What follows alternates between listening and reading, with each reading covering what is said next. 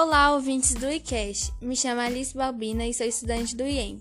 Junto comigo estão Maria Clara Viana e Ana Flávia. Nesse podcast vamos falar sobre a história da África e seus orixás.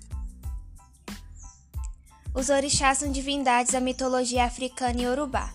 Existem mais de 400 orixás, mas os mais conhecidos são Exu, Oxalá, Ogum, Oxum, Oxóssi, Iemanjá, Xangô e Yansan. Exu não é um orixá, mas é a síntese do princípio dinâmico que rege o universo. Oxalá é o criador dos seres humanos e do mundo. Sua cor é o branco e seu símbolo é um cajado de metal chamado Opachorô. Ogum é um orixá guerreiro conhecido pela sua coragem e força.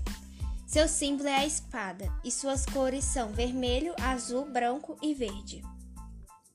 Oxum é a rainha da água doce, dona dos rios e cachoeiras, representa a sabedoria e o poder feminino. Oxóssi representa o conhecimento e as florestas. É conhecido como orixá da caça, da fartura e do sustento. Iemanjá é considerada a mãe de todos os adultos e a mãe dos orixás. É uma divindade do rio que deságua no mar. Xangô, considerado deus da justiça, dos raios, dos trovões e do fogo, além de ser conhecido como protetor dos intelectuais. Yansan, deusa guerreira, senhora dos ventos, raios e tempestades.